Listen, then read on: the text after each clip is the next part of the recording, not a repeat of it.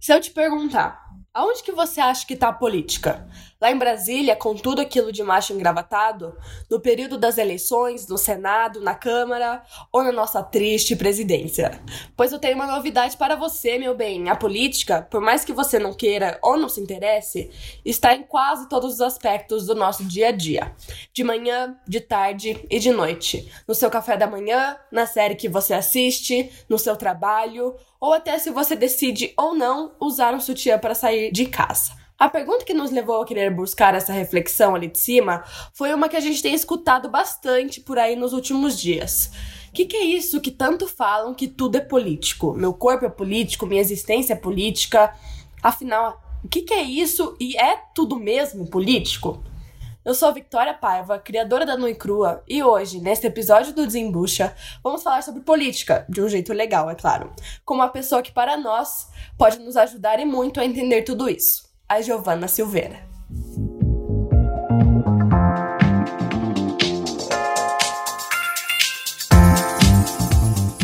Oi, Gi, tudo bem com você? Tudo certo, e você? Tudo ótimo. Então vamos lá.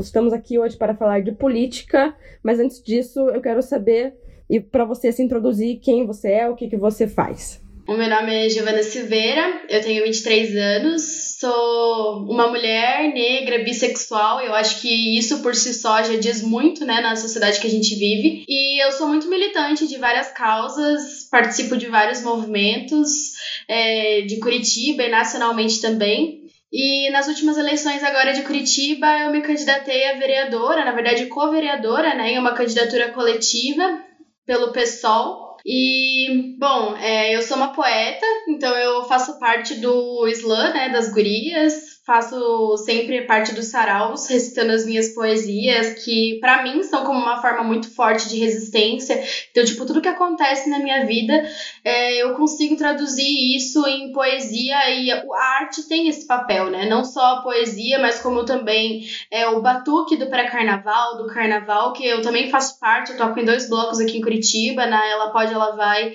e na Carreta Sapatão Bibi. Então, são duas... é ótimo esse nome, né? É, então, tipo, é muito importante para mim esses movimentos. Eu tento sempre me inserir em várias coisas. E dentro do, do, do espectro partidário organizado, eu sou afiliada ao PSOL, então dentro do PSOL eu construo um movimento que se chama Movimento Esquerda Socialista, que é um movimento dentro do partido que é considerado mais radical, e dentro disso a gente constrói também algumas outras coisas, como o Juntas, que é um coletivo nacional feminista, e o Juntos, que é um coletivo que é da, do movimento estudantil, então é para todos os jovens, né, que quiserem colar junto, uhum. e também o cursinho popular participa. Então, essas são as frentes que a gente atua. Eu sou muito mais ativa nas juntas, né? Pelo feminismo, óbvio. Sim, sim. E assim, eu quero nesse podcast dicas de agenda, como fazer tudo isso. Porque misericórdia, Sim. mulher, você faz tudo. É um rolê. Assim, eu acho que com o tempo eu sempre fui muito ativa, né? Então, tipo, eu sou. Eu fui escoteira durante muito tempo da minha vida, desde 4 anos de idade, e no escoteiro a gente aprende muito sobre isso, de fazer o seu papel na sociedade e, tipo, querer deixar a sociedade melhor do que você encontrou. Então, eu acho que desde muito pequena isso foi muito, tipo, incentivado em mim. E aí, quando eu fui crescendo, eu fui só encontrando outros lugares para fazer essa construção. Mas tudo ficou muito mais forte quando eu entrei na faculdade, que eu encontrei o movimento estudantil. Então, no movimento estudantil, eu fiz parte do centro acadêmico, do diretório central, de todos esses movimentos. E aí, a partir disso, eu fui me encontrando não só na construção feminista, mas na construção da negritude, em todas essas coisas, eu fui entendendo o quanto é importante ter essa militância ativa. E eu acho que quando você se envolve no meio da militância, assim, de, de corpo e alma, às vezes é muito difícil você dividir o que é o teu tempo pessoal e o que, que é o teu tempo da militância. Então, tipo, quando você me pergunta, tipo, ah, qual que é o segredo para fazer tudo isso? Então, tipo, tem momentos que eu tô surtando, tem momentos que, tipo, tudo acontece ao mesmo tempo e tem momentos que tá tudo mais tranquilo, assim. Mas com o passar do tempo eu tenho aprendido a me dar folgas, assim. Então, tipo, por exemplo, o processo eleitoral do ano passado. Uma militante cansada, tem que descansar, Sim, não é? descansa, militante. precisa, precisa. E, tipo, como ano passado eu concorri, né, é, como co-candidata, é um processo muito insano, assim. Então, tipo, aí depois disso, acabou em novembro a eleição, eu falei, mano, estou oficialmente de férias. Tipo, eu comuniquei todas as pessoas da minha militância, assim, falei, olha, depois da última reunião eu vou estar em férias até o dia 8 de fevereiro. Eu tinha colocado essa data fictícia na minha cabeça, assim. Mas daí o governo Bolsonaro não deixa a gente não fazer ato, né? Então. Ah, não tem Já tô voltando aos pouquinhos, assim. Mas eu acho que é importante, tipo, se colocar momentos de fase. Com certeza, independente. Sim. Eu fiquei curiosa agora, assim, você falou que você começou a se conectar mais à política mesmo pelo movimento estudantil. Quando foi a hora que você falou, cara, eu preciso sair, eu preciso ir para uma coisa mais estruturada? É que assim, a minha entrada no movimento estudantil já surgiu dessa necessidade de não me sentir solitária, sabe? Eu acho que quando uhum. a gente começa a entender e a procurar mais, estudar mais sobre a estrutura social, a gente vai ficando revoltado e a gente vai ficando triste de todas aquelas coisas acontecerem. E esse uhum. espaço, esse lugar, muitas vezes se torna muito solitário. Então, tipo, para mim foi essa necessidade realmente de encontrar pessoas que pensassem como eu e que quisessem é, agir de alguma maneira para fazer a diferença nesse, nesse troço todo que é a sociedade, né? Então, tipo, pra mim, tipo, no movimento estudantil eu adorava fazer parte, mas dentro do movimento estudantil ainda tinham várias pessoas de vários espectros políticos com várias crenças sociais muito diferentes da minha.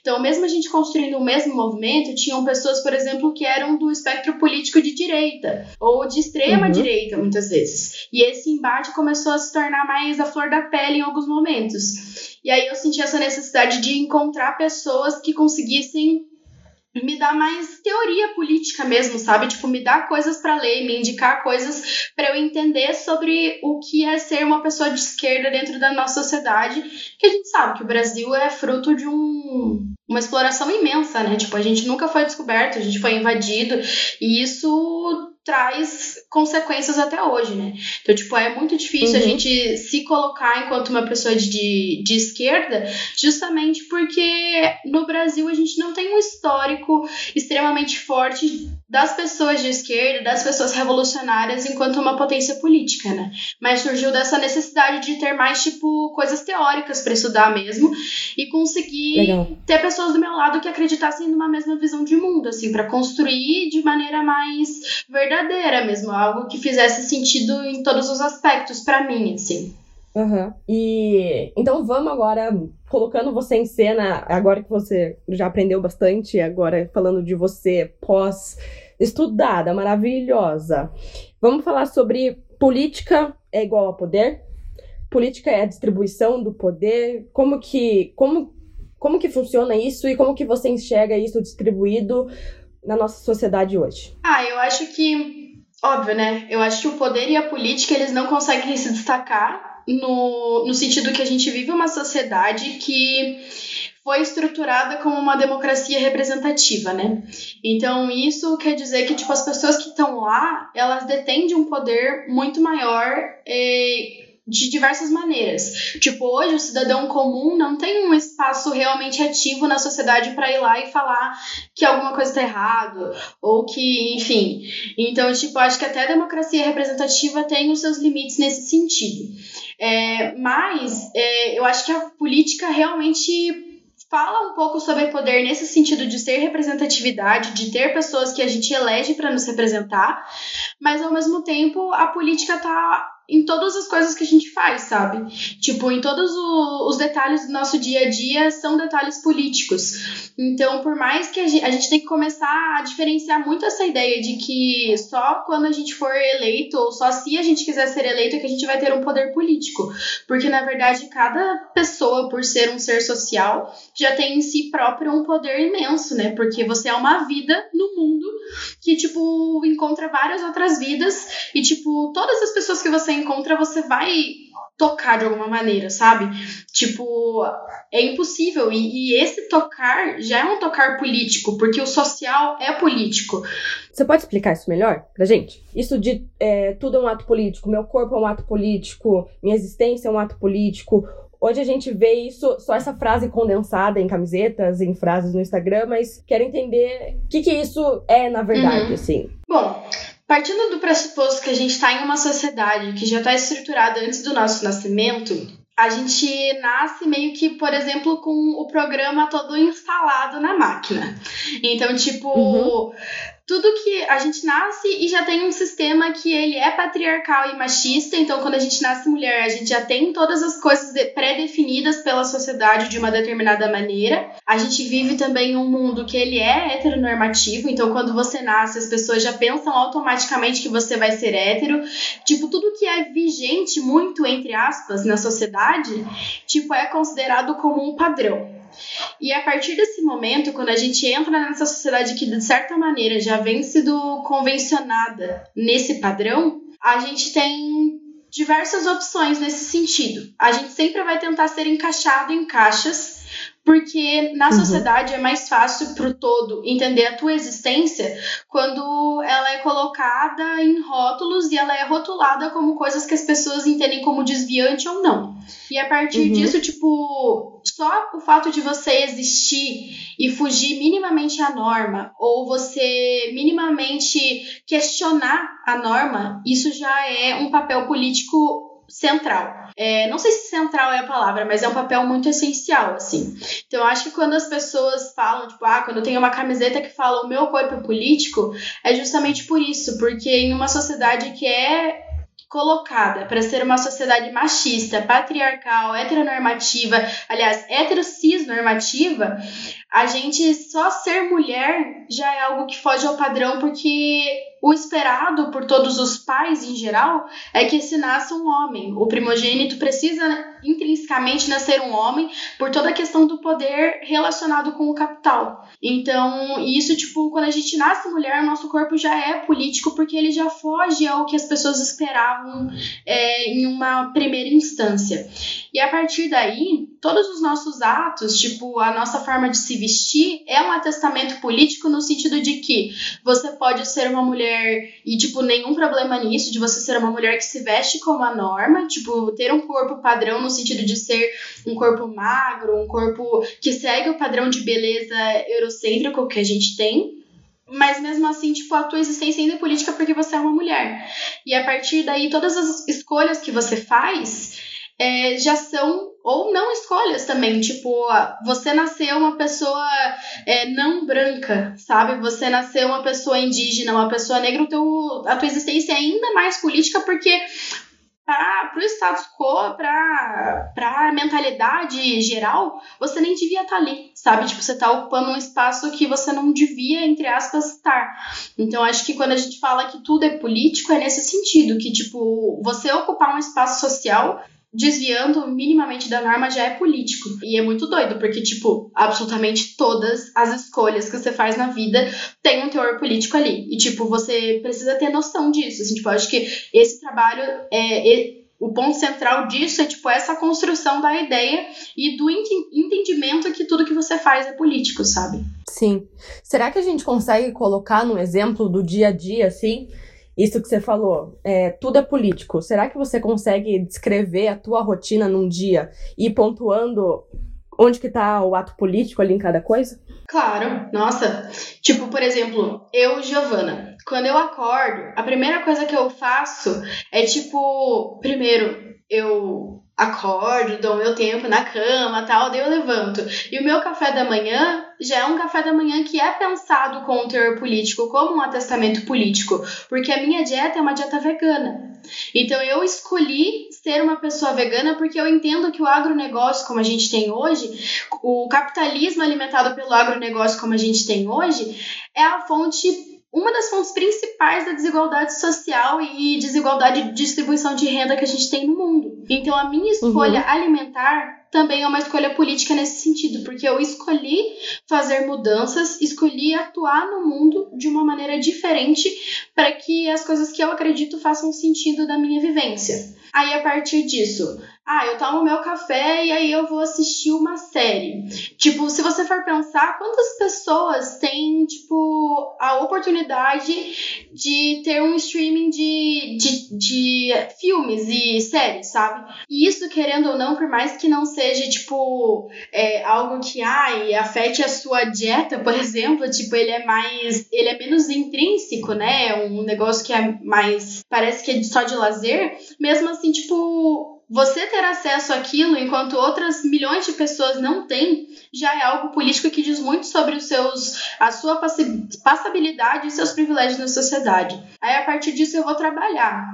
Trabalhar também é um ato político, no sentido que a gente vive em um país com uma desigualdade social imensa, uma desigualdade econômica exorbitante, e a gente vê o número de desempregados constantemente crescendo, porque a gente não tem políticos que estão interessados em fazer diferente disso. Então, tipo, você trabalhar uhum. De carteira assinada ou receber um, um, salário fixo já é um ato político. Ou você não receber também é um ato político, no sentido de que tudo que você faz quer dizer sobre a política ou o acesso que você teve na sociedade.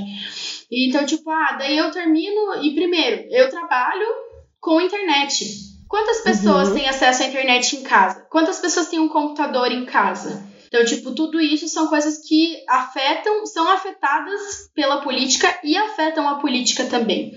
Então, tipo, ah, o preço do pão é político, por quê? Porque ali está colocado os impostos.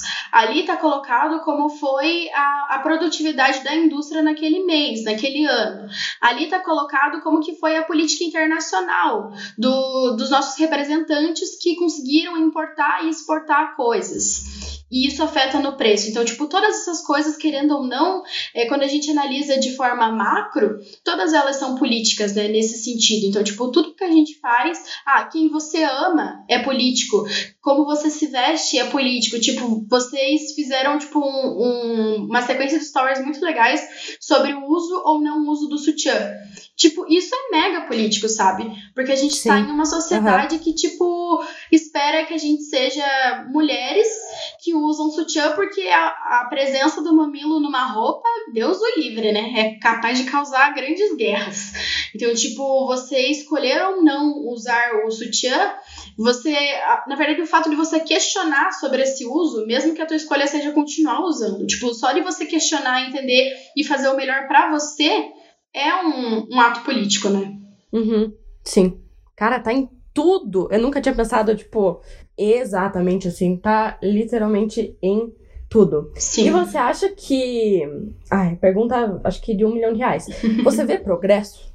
hum, em que sentido? Nas suas lutas, por exemplo. Não, não é nas suas. Assim, obviamente, nas suas lutas que impactam o macro, mas você vê, tipo, estamos melhorando o mundo, a sociedade?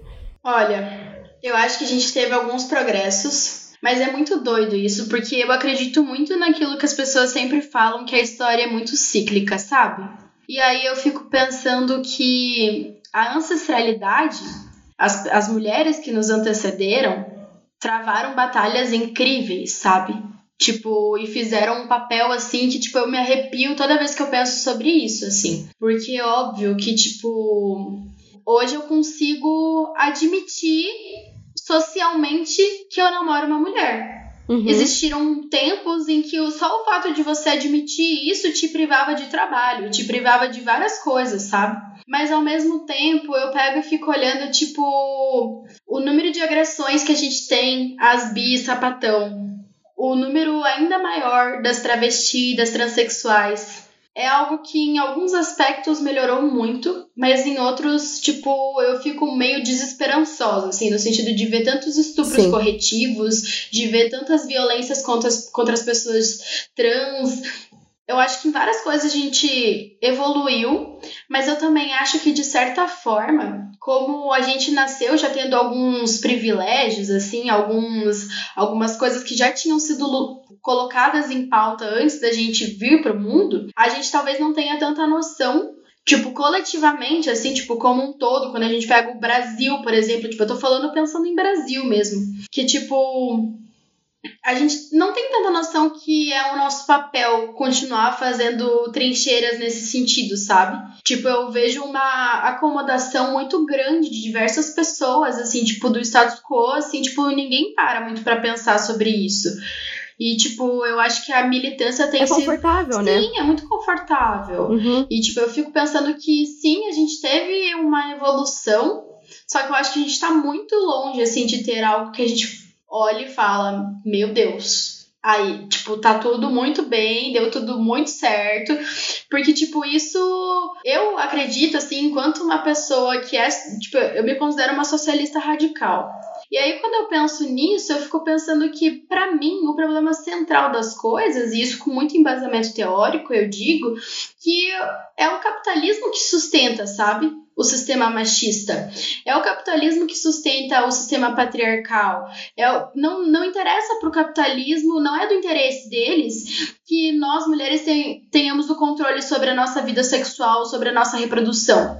Então, tipo, o nosso direito reprodutivo não é interessante para o capital, porque enquanto a gente estiver tendo filho, por exemplo, a gente está gerando mão de obra barata para o capitalismo. Então, tipo, enquanto a gente estiver é, não tocando nesses assuntos, nessas coisas que não são boas, assim, que não são legais de se falar, e quando a gente não estiver apontando todas as coisas que estão erradas, é muito de interesse do capital que continue sendo feita todas essas coisas, sabe? Porque a máquina continua girando e ganhando dinheiro. Então, tipo, enquanto tiver uma, uma raça que está sendo subalternizada e, tipo, está sendo colocada como inferior, vão ter desculpas, muito entre aspas, para se remunerar pior essas pessoas, sabe? Como é com Sim. a gente, tipo, ah, Sim. não, mulheres podem engravidar, então não vamos pagar o mesmo para elas porque elas vão ter uma licença uhum. ou vão ter que cuidar, sabe? Então, tipo, é, para mim é muito difícil pensar, assim, tipo, eu acredito muito que vai mudar, mas eu sei que não vai mudar enquanto eu estiver viva, assim, sabe? Ah, sim, é. A mudança, ela, ela, você vê, se você olha num espectro grande, assim, sei lá, de 100 anos pra cá, olha o tanto que a gente já mudou. Mas ainda é de migalhinha em migalhinha. Sim, é mas é bem pouco a vamos pouco. Indo. Essa conversa já é muito importante. Com certeza. E vamos falar de militância e redes sociais, porque militância e você estar politicamente ativa é muito mais do que compartilhar um post no seu Instagram, não é mesmo? Sim. Se vocês que estão só escutando, ela revirou os olhos, tá? Só para constar. Vai, você deve ter muita história. Vamos falar sobre isso. Militância, política e redes sociais. Ah, eu acho que assim, não é a, o meu posicionamento sobre isso é que não é que as redes sociais não sejam úteis, sabe? Eu acho que elas são super, tipo, elas estão muito presentes no nosso dia a dia, tipo, já foi comprovado por inúmeras pesquisas que a gente passa tipo muitas horas do nosso dia nas redes sociais. E, tipo, ok, é um lugar muito válido, a gente precisa estar presente lá, a gente precisa militar lá. Só que, enquanto for uma militância em que você tá só na internet da, do seu sofá falando sobre alguma coisa, tipo, qual a profundidade que isso tem, sabe? Eu fico uhum, muito pensando uhum. sobre isso, assim, de tipo. As pessoas têm muito o que falar, mas muita pouca vontade de se mexer para mudar alguma coisa nisso, sabe? Tipo, a sensação que eu tenho da militância de internet é muito isso, assim, tipo, muitos argumentos, mas na prática aquilo não se traduz em nada, assim.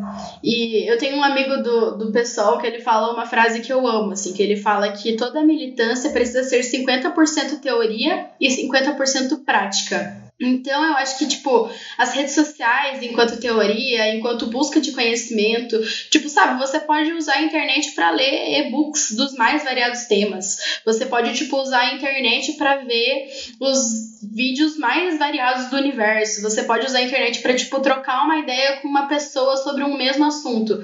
Mas se você não coloca aquilo em prática, tipo, sabe, qual é a função daquilo, sabe? Tipo, partindo do pressuposto que viver é trocar e, tipo, a gente é social. A gente tá agindo sempre em coisas sociais.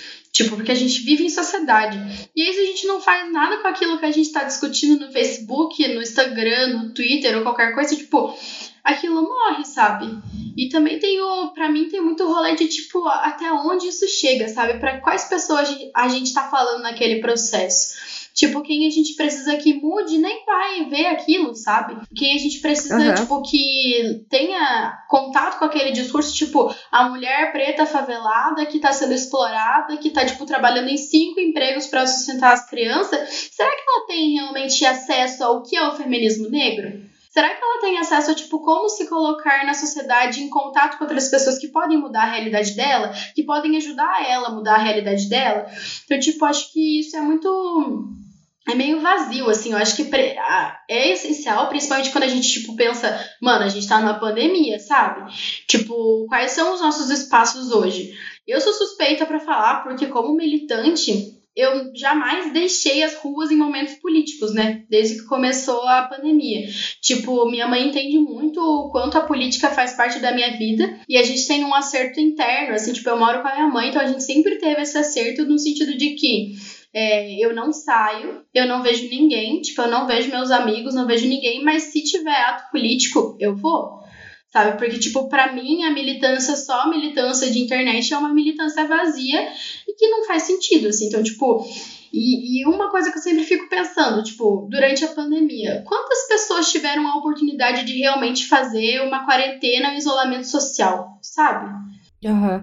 A maioria da galera tá trabalhando desde o começo, porque, tipo, se não trabalhar, não tem comida na mesa. E aí, tipo, me parece muito egocêntrico da parte das pessoas, tipo, de classe média, assim, classe média, média alta, que tem essa consciência social, de falar: ah, não, é, tô em pandemia e então eu não vou em lugar nenhum, não vou me manifestar, tipo, vou ficar só tweetando, vou ficar só postando, repostando coisa de várias páginas babadeiras e é isso. Então, tipo, eu acho que é meio vazio, assim, sabe? Tipo, enquanto a gente não coloca o corpo para jogo, assim, enquanto a gente não se coloca nesse sentido de fazer escolhas políticas que afetem, né? E, tipo, conversar com outras pessoas sobre essas escolhas que a gente faz, seja nos detalhes da nossa vivência, tipo alimentação, é, vestuário, enfim, qualquer coisa, ou desde, tipo, fazer parte de movimentos políticos, tipo, enquanto a gente não faz isso e não conversa com pessoas sobre isso, tipo, sei lá, para mim, assim, na minha vivência não faz sentido. Pode ser que para outras pessoas faça, mas. Sim, sim.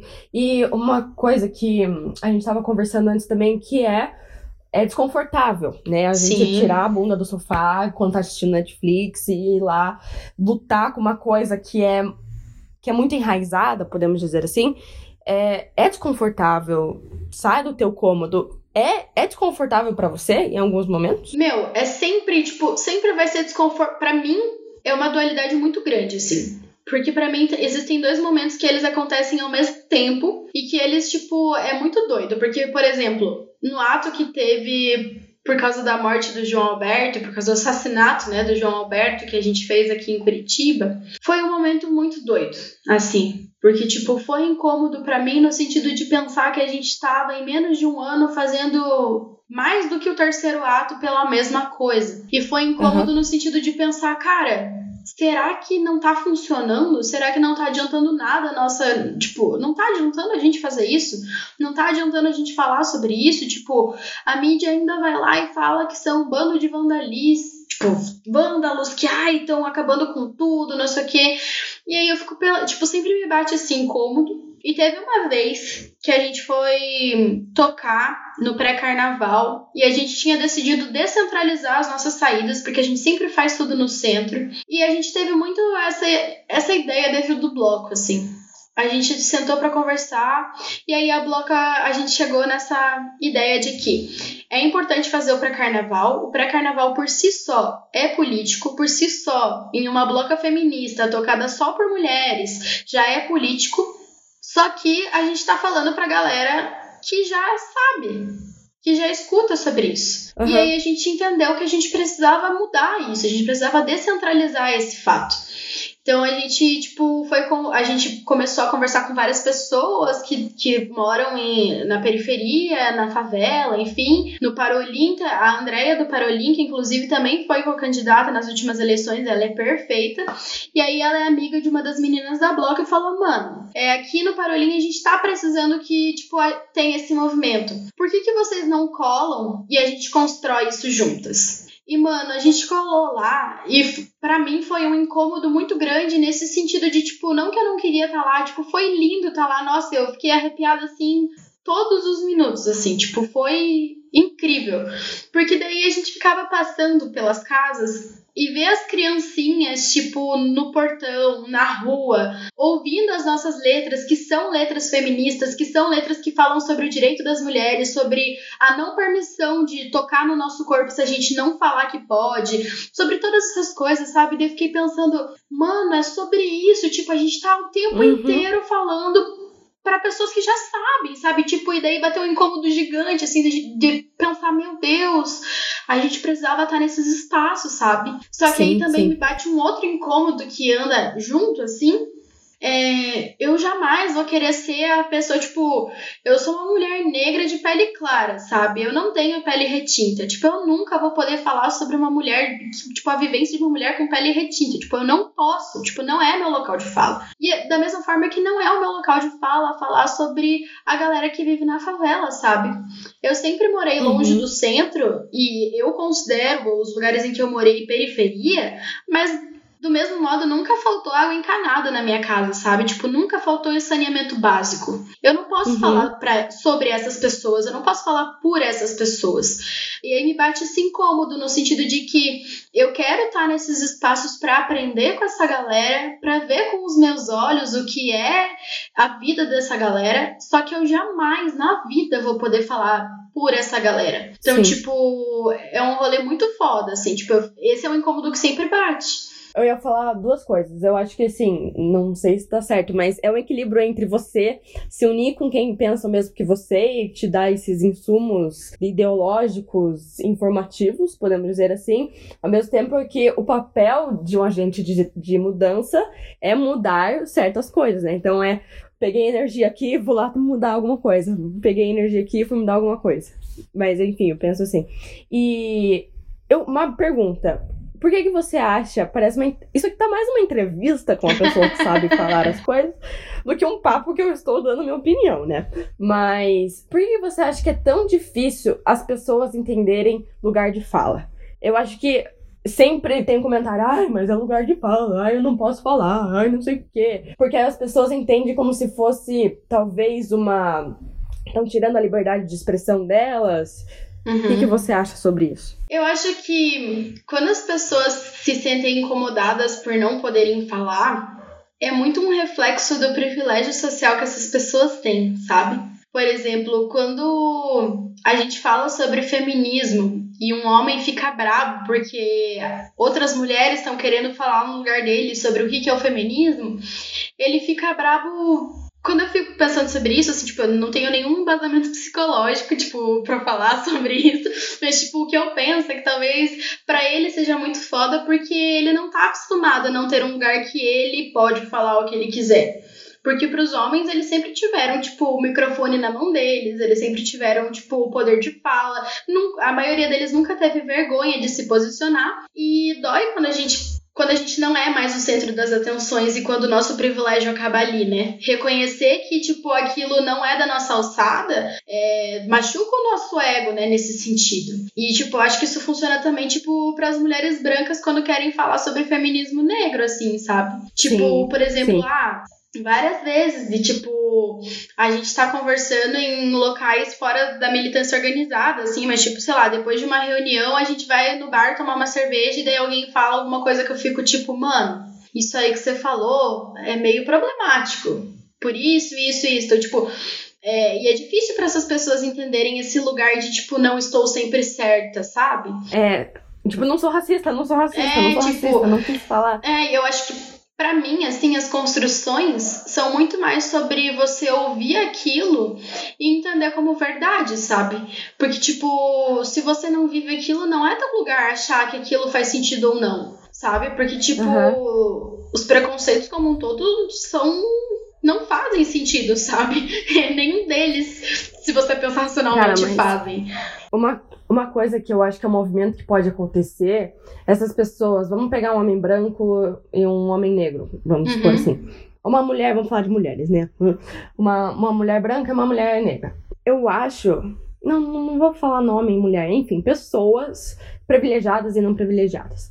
Quando você, uma pessoa não privilegiada fala, é muito difícil da pessoa privilegiada acreditar que aquilo é verdade. Uhum. Não sei se isso você percebe, ah, mas não deve sofrer tanto assim, ah, mas não deve ser tudo isso. Mas, cara, é. É que você nunca viveu isso. Eu acho que essa é a noção, sabe? A pessoa não quer acreditar que aquilo existe. Entende? É, eu acho que, tipo, é muito sobre isso, assim, tipo, o ser humano ele é muito egocêntrico. Então, tipo, quando a gente fala sobre determinada coisa que aconteceu, sempre vai ter alguém que para falar, ai, mas tenho certeza que não foi tudo isso. Ou, ai, sabe? Então, tipo, como assim? Só que, tipo, o lugar de falar onde doeu é na pessoa que foi agredida, sabe? Então, tipo, uhum. quando uma pessoa é atropelada pelo ônibus, ela quebra a perna e tá toda ferrada, tipo, não, nunca tem ninguém que vai lá e fala, nossa, mas nem foi tudo isso, sabe? Porque quem tá sabendo onde que quebrou, onde que tá doendo, é a pessoa que foi atropelada. E eu acho que é muito sobre isso, assim, sabe? Tipo, é, você se despida da tua verdade, assim, porque eu não posso falar e, tipo, aprendi muito e, tipo, sempre tento me policiar ao máximo, assim, no sentido de que tem vivências que eu não tive. E tudo bem você não ter tido vivências, mas outras pessoas tiveram aquela vivência e outras pessoas sabem falar sobre aquilo. Então, quando uma pessoa trans me fala que viveu um momento foda, eu vou ouvir sobre aquele momento foda. E vou falar, porra, que bosta que você viveu esse momento foda. Tipo, o que, o que mais que você viveu e que, tipo, eu posso olhar para isso de outra maneira, que eu posso mudar a minha concepção sobre isso. Então, tipo, acho uhum. que é uhum. muito sobre isso a militância, assim, de você entender que você não nasceu com todas as respostas, ninguém nasceu, e que enquanto você estiver vivo vão ter coisas acontecendo. Então, tipo, vão ter discussões no futuro que a gente nem tá sabendo, entendeu? Tipo, quando uhum. que os nossos pais imaginariam ter a discussão de gênero da forma como ela está sendo feita hoje, sabe? Sim, sim. Então, tipo, uhum. a minha mãe, por exemplo, minha mãe é uma enfermeira. Ela é enfermeira e professora. E aí, tipo, desde que eu me assumi enquanto uma mulher bissexual, a gente teve várias conversas sobre isso e a gente sempre tenta conversar muito sobre esse movimento LGBT. E aí teve um dia que ela chegou em casa e ela falou: Meu, eu tô fazendo um curso. E eu falei: Ai, que curso? E ela falou assim: Ah, sobre o atendimento na saúde para a população LGBT. E aí eu fiquei tipo, ah, que fofa. E daí eu falei, mas por que, que você quer fazer esse curso? Ela falou assim, porque você me explica e às vezes eu não entendo as coisas. E eu preciso entender, porque essas pessoas vão chegar lá para mim e eu vou ter que atender elas porque elas são seres humanos do mesmo jeito e elas e eu, eu gosto de atender com amor.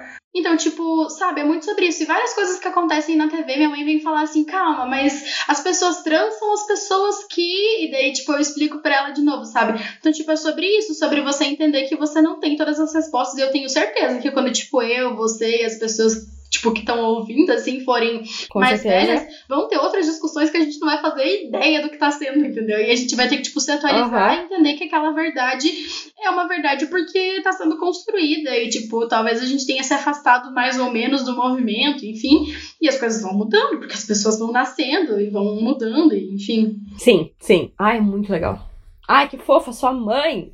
Mais pessoas como mãe de Giovanna. É, então vamos para o nosso último tópico aqui: é, mulheres na política. Você, como uma mulher na política. Assim, eu não tenho uma pergunta em específico sobre isso, mas tem muito pouco ainda. Tem muito que controlam, que não sabem. Mas você, como uma mulher que né, é envolvida politicamente, assim, como que é? Vamos, quero um, um de alguém que sabe? Ah, eu acho que depende muito do que você analisa, assim. Por exemplo, quando a gente fala sobre é que para mim a análise de ser uma pessoa política, de estar na política, é muito mais do que estar tá afiliado a um partido e agindo dentro da, sim, dessa instituição, sim. né? Então, por exemplo, quando a gente pega o universo dos blocos de carnaval, em Curitiba, a gente tem muitos blocos de pré-carnaval, porque acho que a maioria da galera sabe que o carnaval em si, em Curitiba, é meio nada a ver, né? Não existe. Não é muito. A gente tá tentando construir ainda. Mas o pré-carnaval de Curitiba é algo que vem sendo construído há muito tempo. Só que, tipo, a bloca Ela Pode, Ela Vai, que é uma bloca só de mulheres, ela foi construída há o quê? Três, quatro anos. Então, tipo, demorou esse tanto de tempo pra gente ter uma bloca formada só por mulheres. Então, tipo, e o bloco mais antigo da cidade tem 21 anos. Então, tipo, se for considerar. É muito recente. É, é muito recente. E, tipo, eu acho que quando as pessoas pensam sobre política, tem que existir uma desconstrução do pensamento de que só porque você está em um ambiente político que aquele ambiente vai ser lindo, com unicórnios e arco-íris e que vai ser tudo perfeito e que não vão existir problemáticas discutidas e que não vai existir uma treta. Tudo que você uhum. fizer vai ter treta, tudo que você fizer vai ter um problema para arrumar, porque afinal a gente tá lidando com humanos, que são pessoas falhas, que têm Sim. diferentes vivências, diferentes pontos de vista. Então, tipo, é muito doido isso, porque mesmo dentro de uma bloca formada só por mulheres, a gente também tem tretas internas. Nos dois blocos que eu toco são só de mulheres e a gente também tem tretas internas no sentido não de ter um machismo, mas de às vezes ter um episódio de racismo, às vezes ter um episódio, sabe? Então, tipo, são várias coisas que são envolvidas no movimento político e que é, eu acho que ter esses espaços onde a gente se coloca enquanto um movimento unicamente, exclusivamente exclusivamente formado por mulheres, já é um troço muito potente, assim, de da gente falar uhum. que é possível, sabe? A gente não precisa que nosso regente seja homem. A gente não precisa, tipo, a gente é mulher e a gente vai aguentar tocar o surdo mesmo que ele seja pesado. Tipo, uhum. sabe? Tipo, ter essas, é, essas coisas é muito importante. Só que quando a gente pensa, tipo, em. Quando eu falo sobre blocos, os blocos que eu faço parte são blocos formado por mulheres, né? Então eles já são mais tranquilos de estar, de agir ali dentro, enfim. Aí quando a gente pensa sobre tipo o universo inteiro dos blocos, que a gente tem uma comissão, isso também, tipo, a gente tem vários episódios de machismo dentro desses blocos, ou de é, cortar a fala das mulheres, enfim, sempre vai existir porque são coisas que precisam ser desconstruídas enquanto sociedade. Aí quando tipo eu penso sobre o Islã, o Islã das Gurias, que é o que eu, o único que eu restei minhas poesias de fato, é um slam que também é formado por mulheres, tipo, o palco é delas, assim, tipo, os homens podem estar tá assistindo, mas quem recita e quem comanda, quem são as MCs são todas mulheres. E aí isso uhum. também traz uma potência de mostrar que mulher também pode ser poeta, sabe? Tipo, a gente é poeta, a gente pode fazer arte, a gente pode fazer rima, a gente pode entrar no mundo do rap, a gente pode entrar no movimento hip hop e é isso, entendeu? A gente tem essa capacidade, a gente não, nunca deixou de ser artista, a gente só foi escondida e reprimida. E aí, tipo, quando eu penso sobre a parte institucional, por exemplo, de fazer parte de um partido, eu acho que quando a pessoa que me afiliou no PSOL é uma mulher que eu amo de paixão, assim, tipo, ela é perfeita. E uma das coisas que eu acho que eu mais amei do processo de filiação foi que quando a gente conversou muito sobre o, o, o, partido, ela falou: olha, não é porque é um partido socialista que não vai ter coisas erradas, que não vai ter gente sendo machista, que não vai. Então, tipo, isso é muito interessante, interessante a gente entender. Pode ser o ambiente mais perfeito que você esteja entrando na vida. Vai ter alguma treta. Uhum. Então, tipo, dentro dos próprios partidos, e isso se torna ainda mais difícil nos partidos de direita, por exemplo, os lugares de decisões dos partidos, os diretórios, municipais, estaduais e nacionais, qual que é a participação dessas mulheres nesses espaços de poder dentro do partido? Sabe? Então, tipo, aqui em Curitiba a gente tem. A gente tava com uma presidenta, que agora o, o período de presidenta dela acaba esse ano, é, mas que era uma presidenta mulher negra. Em uma cidade como Curitiba, isso é muito representativo e é ótimo, mas isso uhum. não impedia que tivesse episódios de machismo ou racismo dentro do partido. Então, tipo, essa Sim. construção, ela é muito foda. E eu acho que pra gente que é mulher, dentro desses espaços existe um assédio muito imenso, sabe? Tipo, quando a gente pensa, por exemplo, no caso da Isa Pena e do Fernando Cury, na Assembleia de São Paulo, onde o, o deputado Fernando Cury, tipo, se achou no direito de apalpar o seio da Isa Pena, em plena Assembleia é algo que é, extrapola os limites e que você pensa, meu Deus, a gente já é tão poucas lá dentro. E aí, quando a gente entra, a gente ainda tem que passar várias outras coisas lá dentro para se colocar enquanto uma parlamentar que foi eleita democraticamente, que, sabe, tipo, é um rolê imenso. Ou, tipo, violência política. A Marielle é um grande exemplo disso, da violência política que as mulheres sofrem, Sim. sabe? Foi assassinada brutalmente, que, tipo, pra calar a voz das mulheres. Ou é, coisas. Agora, nessa semana, também teve uma outra, uma vereadora que foi eleita, que é co-vereadora, que é uma mulher trans e que sofreu atentado a tiros. Sabe, tipo, graças a Deus ela tá bem, que, tipo, nada aconteceu, mas, tipo, é um ambiente que, tipo, como historicamente a gente não ocupou, os homens que estão nesse ambiente acham que aquele não é nosso lugar. Seja dentro dos uhum, partidos, uhum. seja dentro das assembleias, seja dentro do parlamento. Então, tipo, isso é algo que incomoda as pessoas. Então, a gente precisa muito melhorar esse aspecto.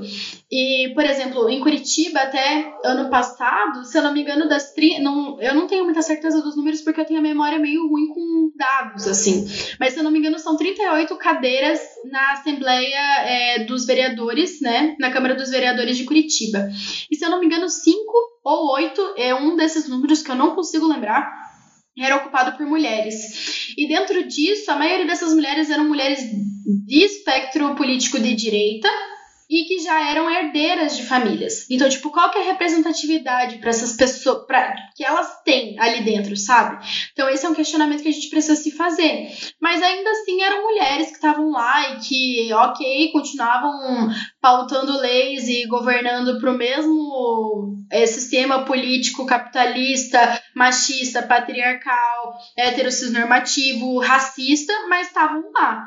E agora, tipo, com a entrada da Carol D'Artora, por exemplo, é algo que me alegra muito da gente ver uma cidade como Curitiba que tem um histórico muito repressivo, ter a primeira vereadora negra de um partido que é um partido é, que se coloca enquanto esquerda, né? E, tipo, ter essa pessoa lá nos representando, sabe? Tipo, isso é muito importante.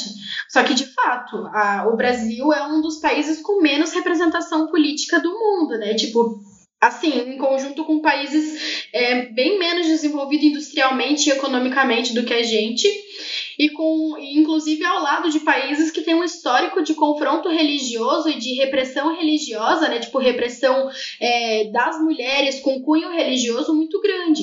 Então, tipo, isso é muito preocupante, assim, pensar nesse aspecto institucionalmente, né? Sim.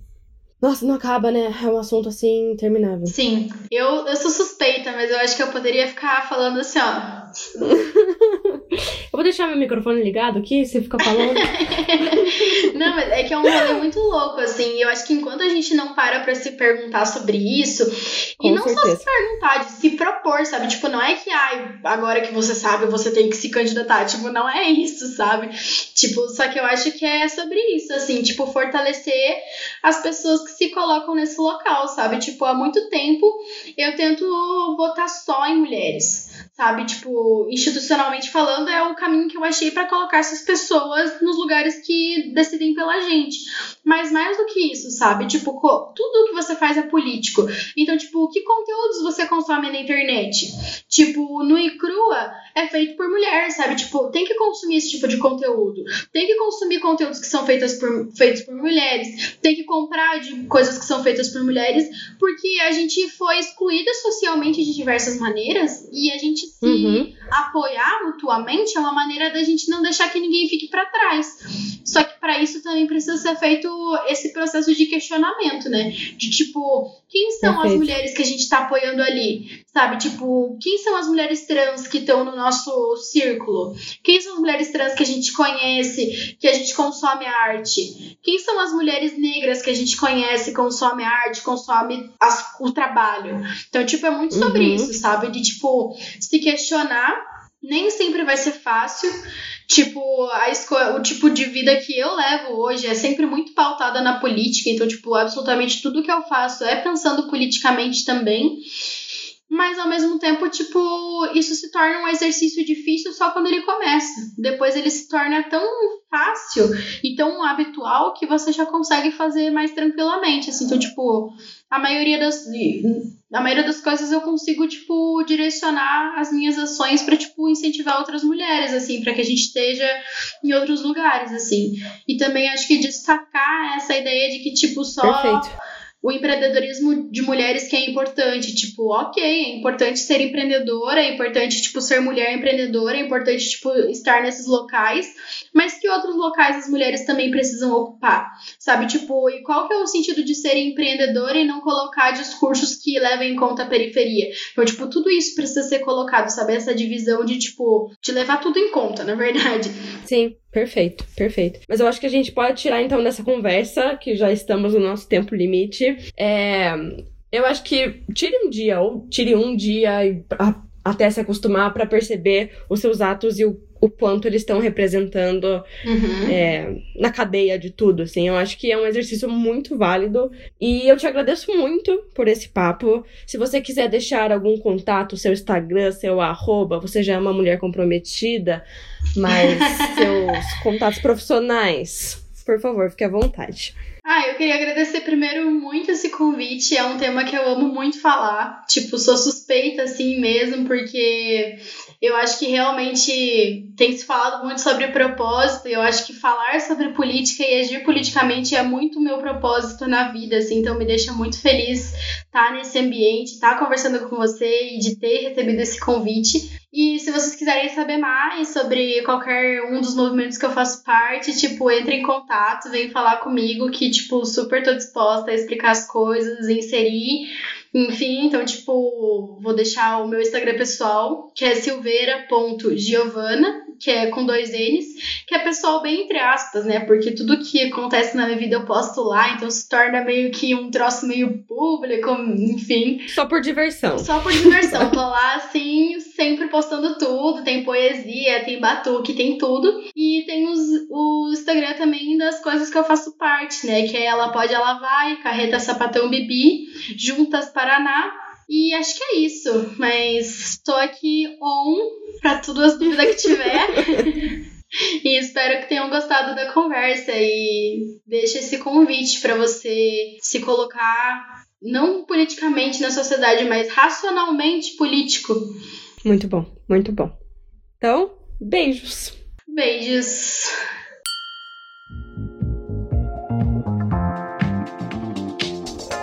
Só pra te lembrar, você pode falar com a gente pelo alô@nuicrua.co e deixar seu dia mais feliz e alegre seguindo a gente no Insta, arroba oinuicrua. Fique bem, beijos e até mais.